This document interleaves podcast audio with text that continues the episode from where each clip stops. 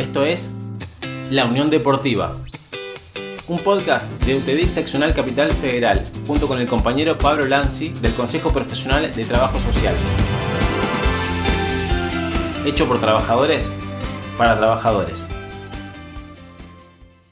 Compañeras y compañeros, sean bienvenidas y bienvenidos.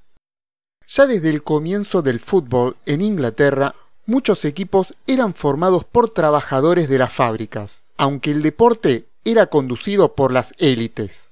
Luego, este juego de caballeros se popularizó y se profesionalizó. Caso similar ocurrió en el territorio nacional y rápidamente se volvió popular. Soy Pablo y hoy analizaremos el pasado y el presente de los movimientos obreros y antifascistas en el fútbol. Este deporte fue impulsado en nuestras tierras por inmigrantes que traían nuevas corrientes políticas y sociales, y comenzaban a poblar los nuevos barrios periféricos, primero formando sociedades de fomento y luego clubes, la mayoría por iniciativa de migrantes ingleses. Al igual que en el Reino Unido, las dirigencias eran de clases pudientes, y cuando el fútbol se masificó y profesionalizó, la alcurnia no quiso quedar pegada con las clases populares, y dos leyes fueron vitales para el ingreso del pueblo al deporte, el descanso dominical y la jornada de ocho horas. Allí fue que se dio la explosión de los clubes de barrio, aquellos clubes y equipos formados por la clase trabajadora, y a continuación detallaremos algunos ejemplos.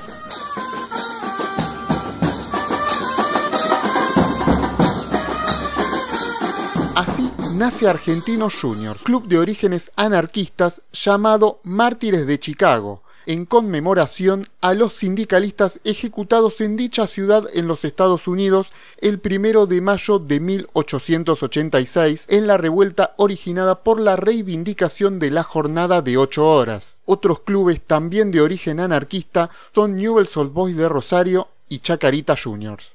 Otra rama fundadora de varios clubes de Argentina fueron los trabajadores de las obras de compañías de ferrocarriles de propiedad británica. Entre ellos figuran el Club Atlético Rosario Central, que en su fundación comenzó llamándose Central Argentine Railway Athletic Club, y luego del ingreso de varios operarios criollos se castellanizó su denominación al nombre por el cual conocemos hoy en día.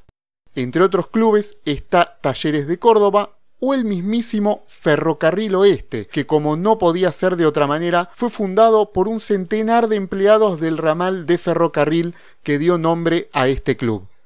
Otro caso es el de comunicaciones fundado por empleados de correos y telégrafos. Tuvo durante sus primeros 22 años de vida el nombre de Club Atlético Correos y Telégrafos, pero en 1953 lo cambiaría por Club Comunicaciones. Posee el color amarillo relacionado internacionalmente con el departamento de correos.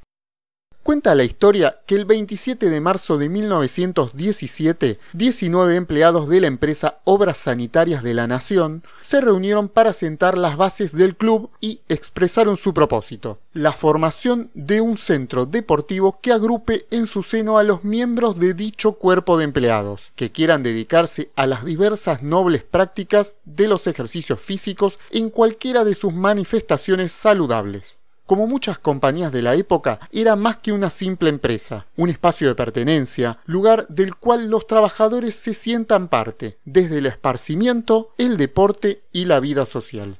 Así nació un club muy representativo del deporte en general, el Club Obras Sanitarias. Obras, o como se lo apoda, el tachero, por sus colores negro y amarillo.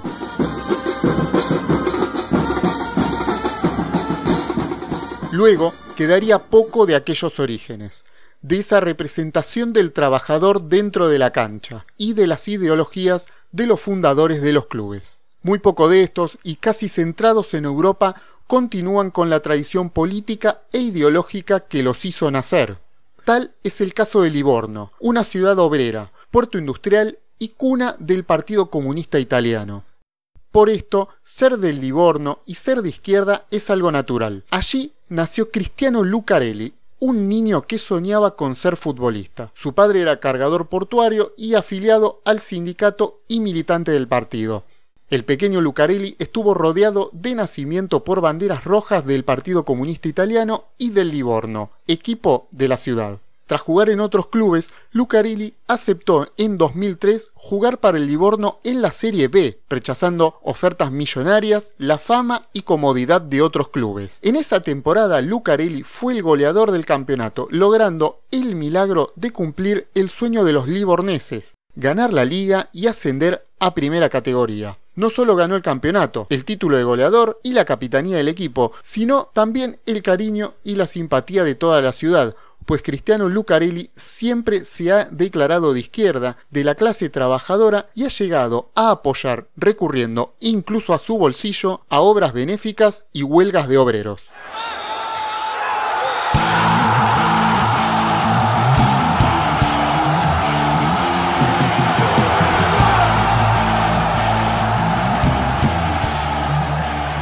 El puerto de Hamburgo en Alemania ha sido tradicionalmente una ciudad obrera y popular. Uno de sus distritos, el St. Pauli, es hogar de jóvenes y trabajadores y se ha caracterizado por ser un lugar rebelde, refugio de punks y ocupas.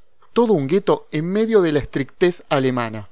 El equipo del distrito, el Fútbol Club St. Pauli, es una de las muestras de su particularidad sus emblemas son los de los piratas y es un equipo proclamadamente antifascista, antirracista, antisexista y antihomofóbico, postura consagrada en los estatutos del club. Su hinchada se declara de izquierda y utiliza los logos antifascistas.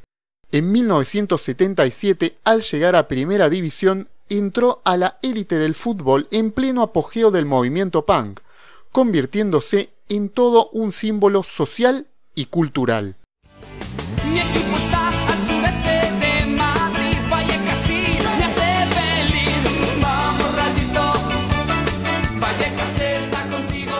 Como el San Pauli, decenas de hinchadas de equipos en varios países se han proclamado antifascistas y cercanas a los movimientos obreros, como la facción conocida como los Bucaneros del Rayo Vallecano de España, que en 2017 impidieron la contratación del ucraniano Roman Sosulia, que había compartido fotos en sus redes sociales con simbologías nazifascistas. Entre otros clubes antifascistas figuran las hinchadas de Universidad de Chile, el Fenerbahce turco, el Celtic de Escocia, entre muchas otras. Este movimiento se está dando en el fútbol argentino con grupos de hinchas antifascistas organizados, los cuales pregonan un fútbol sin violencia y sin racismo, reclamando a los clubes políticas cercanas al pueblo trabajador, la vuelta al rol social que los hizo nacer y en contra de la transformación de estos en sociedades anónimas, proyecto que quiere imponer a la fuerza el poder económico y empresarial. Hasta acá llegamos con la historia de este episodio. No olvides seguir las redes sociales de nuestra seccional. Nos vemos la próxima.